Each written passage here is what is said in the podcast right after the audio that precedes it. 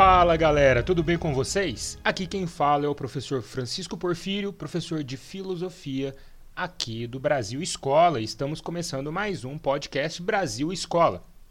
Pessoal, o tema que eu trouxe para vocês hoje é bem interessante, um pouco diferente daquele assunto usual da filosofia, porque a gente vai falar de ética, né, o que a filosofia já fala sempre, mas a partir de um personagem que caiu no gosto, sobretudo, da cultura nerd e da cultura geral ocidental contemporânea, que é o Batman. Nós vamos fazer uma análise ética do herói Batman nesse podcast hoje.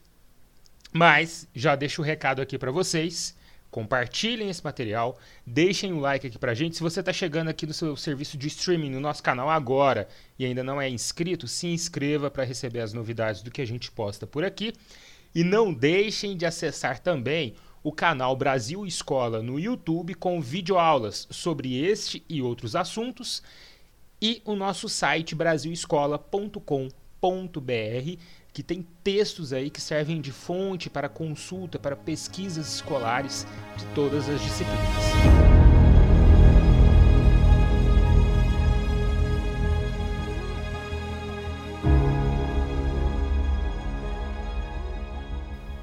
Antes de entrarmos aqui no assunto da análise ética, só queria fazer um comentário com vocês com esse personagem Batman que surge lá nos quadrinhos é, no século XX, né, na primeira metade do século XX, ele se tornou um querido do cinema. Nós tivemos aí vários atores que brilhantemente interpretaram o personagem no, no cinema, né, como Ben Affleck, que faz aí os filmes é, mais recentes, junto a Robert Pattinson, né, que traz o, a última atuação em cima do Batman, Christian Bale, que fez ali de maneira fenomenal né, o Batman Begins e Cavaleiro das Trevas. O George Clooney, né, que juntamente com Val Kilmer e Michael Keaton fazem aí no final dos anos 80 e nos anos 90 a interpretação deste do, do Homem Morcego, né? E o Adam West, nosso saudoso Adam West, que interpretou o Batman no cinema e na televisão, lá naqueles, principalmente no seriado de televisão, lá na década de 1960, era Batman e Robin, né? Era uma voltado para um lado um pouco mais cômico, com uma estética mais voltada para os quadrinhos, era mais engraçado do que um seriado propriamente de ação.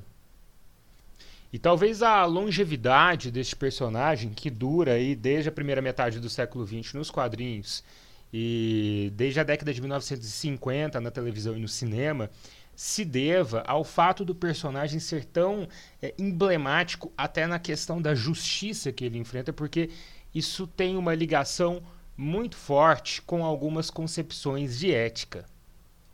Mas eu gostaria aqui de começar a análise ética do personagem, do herói, a partir de Batman Cavaleiro das Trevas, com um momento é, em que o Coringa, que aliás este filme é brilhantemente interpretado também por Heath Ledger, né? Ele provoca uma treta muito grande e ele engana o Batman no final das contas, porque nós temos uma situação em que o Coringa coloca em dois pontos distintos da cidade de Gotham o Harvey Dent, né, o promotor Harvey Dent, e a Rachel Dawes. Né? Rachel, uh, uma personagem central aqui, Batman, o Bruce Wayne, né? é apaixonado pela Rachel. Ele, inclusive, é, recebe depois um bilhete dela, né, que teria sido destruído pelo Alfred, que falaria para eles irem mais devagar, afinal de contas, ela, ela estava noiva do Harvey, do Harvey Dent. Uh, tanto Rachel quanto Harvey estão presos em uma armadilha feita pelo Coringa. E o Coringa dá as pistas de onde estava Rachel e de onde estava Harvey. O que, que acontece? Né? O Batman, o Bruce Wayne, Batman, teria que escolher um dos dois para salvar. Ele escolhe salvar pessoalmente a Rachel e manda a polícia e o comissário Gordon para salvar o Harvey. O problema é o Coringa trollou o Homem Morcego. O Coringa teria dado a pista errada, ele teria trocado as posições da Rachel e do, do Harvey, já prevendo que o Batman ele não cumpriria totalmente a ação desinteressada, mas ele seguiria o seu coração, iria salvar, obviamente, a Rachel. Então, quando Batman chega no local achando que a Rachel estava lá, quem estava lá é o Harvey Dent. E o comissário Gordon e a polícia vai até o local onde estava uh, a Rachel, né, de verdade ali, e percebe a situação, só que a polícia chega tarde demais e o Batman chega a tempo de salvar o Harvey. O problema é que houve ali a, o incêndio, houve a explosão, o início de, do incêndio, e o Harvey, ele tem parte do seu rosto queimado. Tendo parte do seu rosto queimado e perdendo a sua noiva, Harvey Dent acaba se transformando depois de salvo em um vilão, mais um vilão do Batman que é o Duas Caras. Isso tem a ver, inclusive, com uma fala do próprio personagem antes de se tornar o vilão, em que ele diz mais ou menos assim: é, que as pessoas que morrem sem serem vilãs é porque elas não vivem tempo suficiente para se tornarem vilãs. Agora nós podemos traçar uma análise ética aqui desta ação de Batman a partir de duas vertentes da ética: o imperativo categórico e a ética deontológica de Immanuel Kant e a ética utilitarista. Começamos pelo imperativo categórico que diz que o ser humano deve agir por dever, existe algo que é o dever moral e que todo mundo deve cumprir isso se quer agir eticamente. Isso está dentro né, da possibilidade do que seria, por exemplo, agir por dever e não simplesmente conforme o dever, que é uma prerrogativa do que Kant chama de maioridade, de autonomia. O indivíduo autônomo é aquele que cumpre o dever porque é o que deve ser feito e pronto, acabou. Ele não precisa de um agente externo, né, de uma polícia, de um policiamento, uh, de nada para vigiá-lo, porque ele simplesmente vai lá e faz o que é certo porque é certo. E ele faz isso sem interesse, sem nenhum agente externo recompensador também, simplesmente porque é o certo a se fazer. Isso seria agir conforme o dever, né? ou melhor, agir por dever. Salvar a cidade né, da armadilha de um vilão seria uh, agir por dever.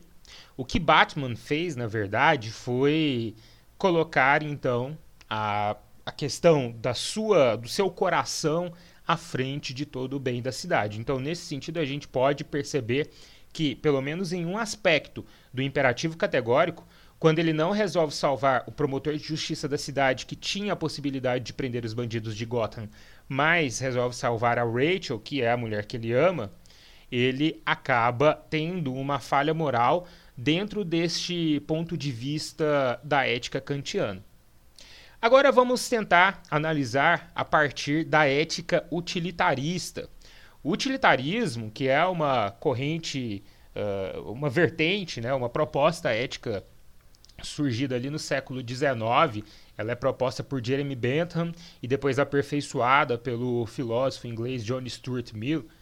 É, o utilitarismo ele diz o seguinte, que existe uma moral utilitária que depende da consequência da ação. Não é uma, uma ética do dever, como a ética kantiana, que fala de um dever, ou seja, da ação que deve ser praticada, mas é uma ética consequencialista, baseada na consequência da ação. A consequência de uma determinada ação é moralmente boa, é correta, é legal, ela traz um bom resultado? Então, nós temos uma ação moralmente correta porque ela é moralmente útil, socialmente útil. O resultado da ação foi desastroso, foi danoso, não importa a boa intenção ou a, até mesmo a ação do agente moral. Se o resultado foi ruim, nós temos uma ação moralmente condenável.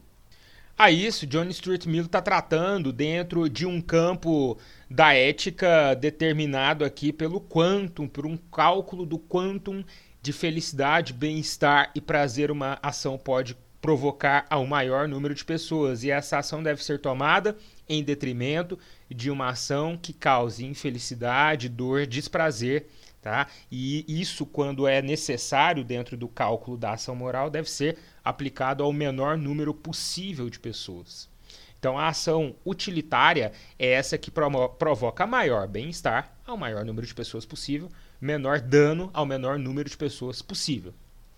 Agora, vamos falar aqui da ação do Batman frente a esse utilitarismo. Olha, o Coringa fez uma armadilha e o Bruce Wayne caiu nela, tá?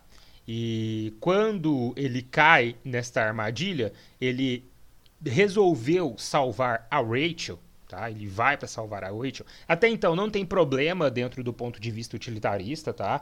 É, a gente pode fazer várias análises em cima disso, porque uh, o que importa para os utilitaristas não é a ação, não é igual o Emmanuel Kant que falou, não, ele, ele agiu por um impulso do coração, ele não foi racional, ele não buscou o dever, então é condenável. Não, ele foi lá na melhor das intenções. Chegou lá, era o Harvey Dent, né? O problema é que esta sua ação, quando ele vai para salvar a Rachel, indo para o caminho errado, caindo na, na armadilha do Coringa e mandando a polícia e o comissário Gordon para salvar o Harvey, que na verdade era a Rachel, e a Rachel morre, e o Harvey sofre o acidente apesar de não morrer e tem parte do seu rosto incinerado, esta ação do Batman provocou o nascimento do vilão Duas Caras. Então, além de lidar com o Coringa e com todos os vilões já existentes na cidade de Gotham, a cidade agora teria que enfrentar um novo vilão que é o Duas Caras. Então, Batman foi responsável pelo surgimento do vilão. É mais ou menos a história, a mesma história do Coringa, né, na, nos quadrinhos, no quadrinho A Piada Mortal do Alan Moore de 1987. O, o surgimento ali do Coringa é mais ou menos esse também. O Coringa, ele era um cara desempregado que descobre que vai ter um filho que aceita participar de um de um assalto assim sem querer, mas por necessidade mesmo. E ele acaba sendo traído ali pelos companheiros do assalto e o Batman chega, né, era um assalto a uma fábrica de baralhos e, e o Batman chega e a surpresa que o Batman causa ali faz com que o Coringa caísse num tanque de ácido e tivesse o seu rosto deformado ali também, o corpo deformado, e depois disso, e depois de perceber também que ele perdeu a esposa que estava grávida, ele se torna um vilão. Ou seja, Batman, né, Bruce Wayne, foi responsável pelo surgimento desse vilão também, se a gente for analisar pelo ponto de vista utilitarista. Então, dentro do utilitarismo, se a gente pega essas ações que consequentemente são é, acabam sendo trazendo prejuízos para as pessoas, são ações condenáveis. As ações do Batman do Bruce Wayne, então, são condenáveis. Quando ele faz surgir, por exemplo, o Duas Caras, ou até mesmo uh, lá nos quadrinhos, quando ele faz surgir o Coringa.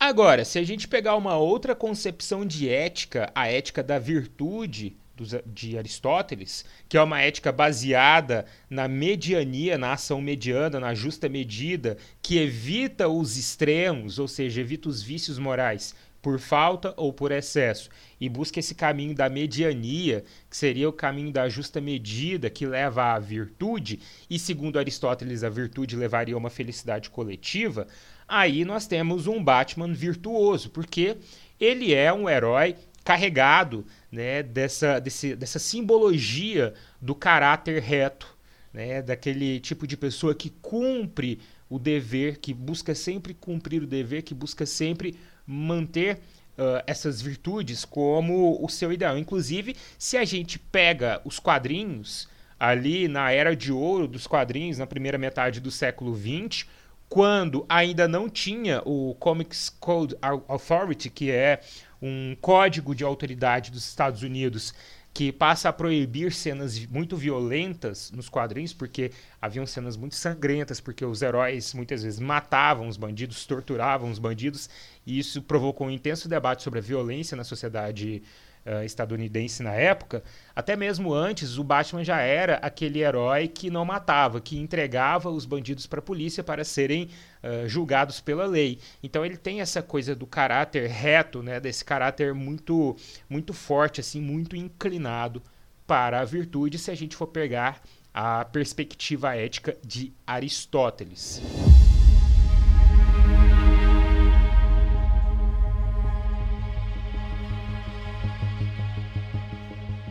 Bom, pessoal, por hoje é só. Espero que vocês tenham gostado do nosso bate-papo. Espero vocês em uma próxima oportunidade. Já falei para vocês, deixe o like aqui pra gente. Está chegando aqui agora. Se inscreva, compartilhem esse material e acessem os nossos outros canais aqui no YouTube, Brasil Escola no YouTube, e o nosso site brasilescola.com.br. Um abraço a todas e todos e até a próxima. Valeu!